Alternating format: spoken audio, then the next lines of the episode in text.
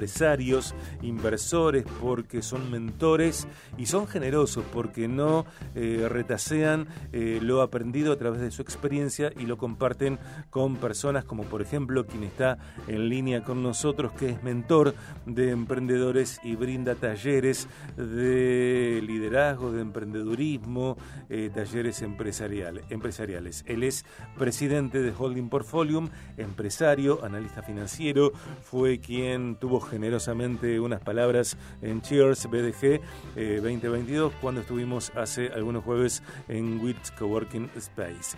Gustavo Avena, bienvenido. Gracias, Sergio querido, ¿cómo estás? ya, muy cerca de fin de año, ¿eh? Sí, sí, sí. Que venga 2023. Bienvenido nuevo año. Va, a ser, va a ser mejor que este, seguramente. Seguramente, seguramente. ¿Y, ¿Y seremos nosotros también mejores?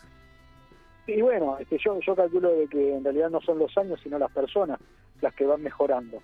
Este, los años por sí solos no tienen nada. ¿no? Eh, hablamos, eh, nos hablaste en columnas anteriores acerca, por ejemplo, de invertir en el rubro inmobiliario. ¿Es bueno hacerlo en épocas de crisis? Eh, nos decías, claro, que el rubro construcción tiene muchísimas otras aristas. La compra de pozo hoy es el, mejor momento para comprar y el peor para vender. Algo así, por allí charlábamos. Y también eh, de En cuanto a innovación en construcción y toda su nueva unidad de negocios dedicada a naves. Naves para centros comerciales, supermercados, para, por ejemplo, eh, instalaciones deportivas, para plantas de procesos industriales, silos eh, con la modalidad de fondo cónico aéreo y esto tiene que ver con todo el país con una garantía al 100%, industria argentina, montaje, fabricación, obra civil y la modalidad de llave en mano. Hoy el tema tiene que ver con, con algo que, que, a mí me gusta mucho escucharte. De hecho, que tus cápsulas en Corazón Dínamo tuvieron que ver con esto y se pueden ver en el canal de YouTube Corazón Dínamo. Y me refiero a liderazgo y gestión, tipos de liderazgo en una empresa. Preguntarnos cuáles son los principales retos que el liderazgo enfrenta hoy. Liderazgo y gestión. Gustavo, desde tu mirada, desde tu expertise, desde tu rodaje, ¿cuáles tipos de liderazgo eh, encontrás, te parece que hay en una empresa? Bien, este, primero decir de que esta cuestión de, la tipología de liderazgos va a depender muchísimo de la, este, de la bibliografía que uno consulte, ¿no? Hay un montón de libros que hablan de, este, diversos tipos de liderazgo. Te diría que este, cuando uno suma todos puede encontrar más de 20 tipos de liderazgo. Eh, pero yo quisiera este, porque si no va a ser medio aburrido y medio técnico, centrarme en dos, este, en dos que son los, diría que los principales, ¿no? El primero no es liderazgo, sino que es, jefatura. Hay una gran diferencia entre ser jefe y ser líder. Eh, y esto, este, gracias a Dios, se viene, se viene transformando eh, y solamente quedan muy pocos jefes. Eh, ¿Por qué? Porque el jefe se va agotando. La idea del jefe seguramente la tienen la mayor parte de los oyentes, es aquel que que puntualmente te, asigna una, una tarea pero no te deja pensarla. Es el tipo que eh, es el, este, el tipo que se te pone atrás y te respira en la nuca y te dice cómo hay que hacer el cheque y cómo le gustaría a él eh, que se hiciera el cheque y de qué manera. Eh, y entonces, de esta manera uno se anula, este, porque no porque está, está todo resuelto por este tipo de jefes, y eh, no piensa. Entonces yo solamente me dedico a hacer una tarea. ¿Qué tiene de, de, positivo esto? Bueno, puntualmente que estas organizaciones eh, son como son el, dueño de la organización, o sea, se transforman este, todos a, la forma del dueño y lo hacen en función de cómo es el dueño. Eh, eso es buenísimo. Lo malo es que el dueño falla. y entonces este, junto con, con esto también se transmiten características e improntas del dueño al resto de los, de los empleados. Que me parece que se complejiza cuando esta jefatura, este jefe, eh, cuando esto aparece en el contexto de una familia que tiene una empresa.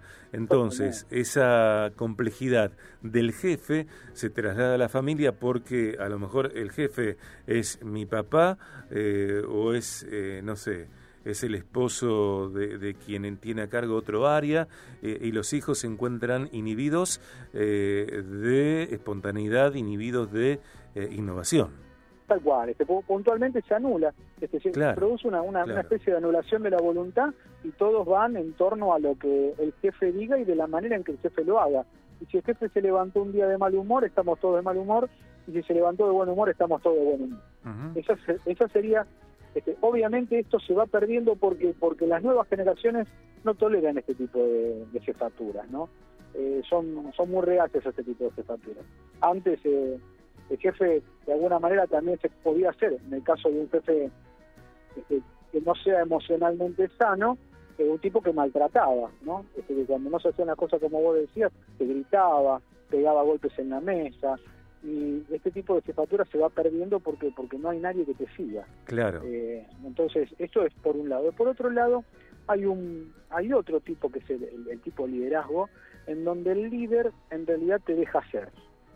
El líder es quien acompaña el proceso, no se sube para que vos tires, sino todo lo contrario, es el primero en tirar y te dice cómo hacerlo. Entonces vos de alguna manera vas copiando con el ejemplo, pero este, te permite muchísima más flexibilidad. En algún momento este, los chilenos habían desarrollado un sistema que se llamaba Ciborga, este, recuerdo, que este, planteaba este tipo de liderazgo en donde parecía que no existiera el control, ¿no? O sea, el jefe te daba o te asignaba, este, el líder te asignaba una tarea y de alguna manera te dejaba vía libre para que vos la resuelvas y como a vos te parezca. En una primera instancia lo, que parece es que este, es una empresa que puede llegar a parecer desordenada o que puede parecer que no tiene este, límites claros. El tema también, este, creo que como, como positivo es lo siguiente, aquellos empleados que son malos este, y que no quieren trabajar, automáticamente cuando se ven sin ningún tipo de control, continúan haciendo lo malo. Pero el empleado bueno sigue haciendo lo bueno. Entonces, uno detecta muy fácilmente quién es buen empleado y quién es mal empleado. En el eh, caso de la jefatura, como están todos con miedo y se hace lo que el jefe dice, a lo mejor uno tarda 10 años en darse cuenta que el empleado es malo. Claro.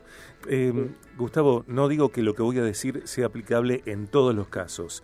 Me parece que en algunos casos la expectativa de querer cambiar al jefe bueno, es una expectativa estéril. No es mi tema, no tiene que ver con, el propósito de mi vida.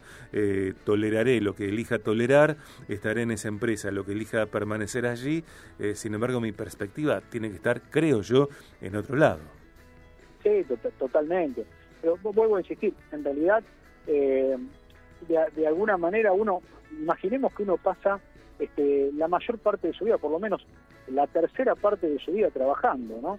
Eh, y qué mejor que hacerlo este, bajo bajo una bajo un liderazgo sano que te permita crecer, que te permita este, tomar opciones, que te permita equivocarte, entendiendo de que la equivocación este, no es un fracaso, sino todo lo contrario. La equivocación este, de alguna manera nos permite el crecimiento, porque vamos encontrando nuevas formas. Eh, eso sería ideal. Lamentablemente a veces este, en la diaria eso no se da. Eh, Entonces, ¿Cuál es cuáles son algunas maneras saludables de sacarle el mejor jugo a un líder. Bien, este, creo que todas las personas, todos nosotros tenemos cosas para enseñar y cosas que, aprovechar y obviamente cosas que hay que desechar. Este, poder entender de que el jefe es humano y que el líder es humano y que va a tener cosas de las cuales puedo aprender y otras cosas que más vale no aprenderlas. Eh, esto, aunque parezca una tontería, no es tan fácil de hacer generalmente uno eh, ve a las personas como un todo, ¿no? Y entonces o me cae bien o me cae mal. Y en realidad nosotros podemos aprender de absolutamente todas las personas. Yo siempre le dije, eh, puntualmente yo aprendí este, el buen liderazgo de un mal jefe. Porque el respeto se aprende entre respetuosos. Claro. Y, la humildad se aprende entre soberbios. Entonces, uno cuando está dispuesto a ser flexible puede aprender de absolutamente todas las personas.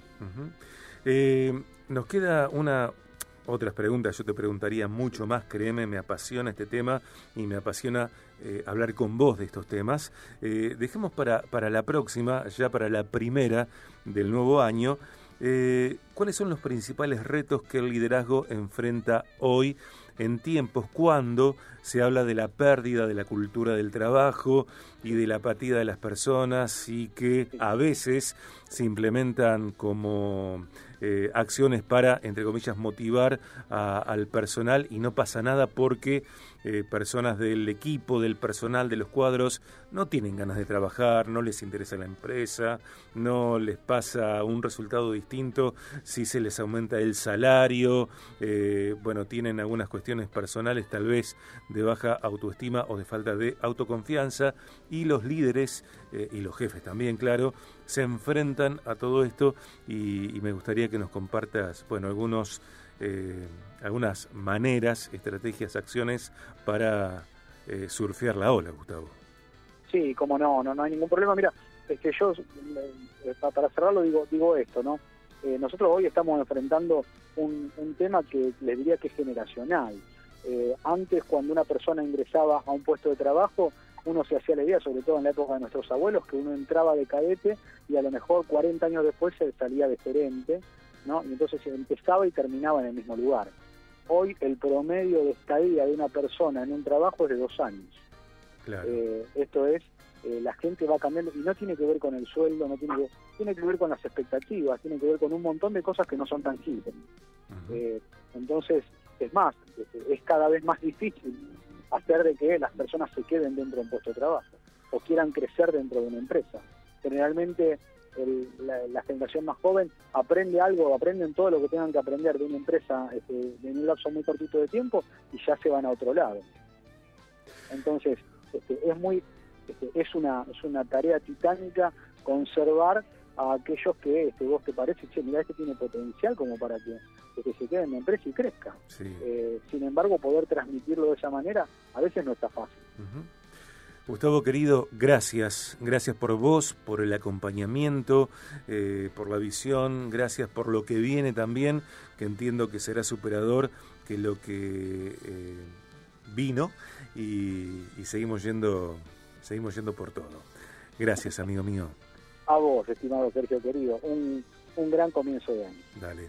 Eh, para completar la columna de Gustavo Avena en BDG, escuchemos la comunicación de Terras, constructora, desarrolladora, una empresa transgeneracional. Eh, te encontrás en podcast BDG con los contenidos de Gustavo Avena porque, por ejemplo, esta conversación que sucedió en vivo después será subida a podcast BDG en Spotify y otras plataformas.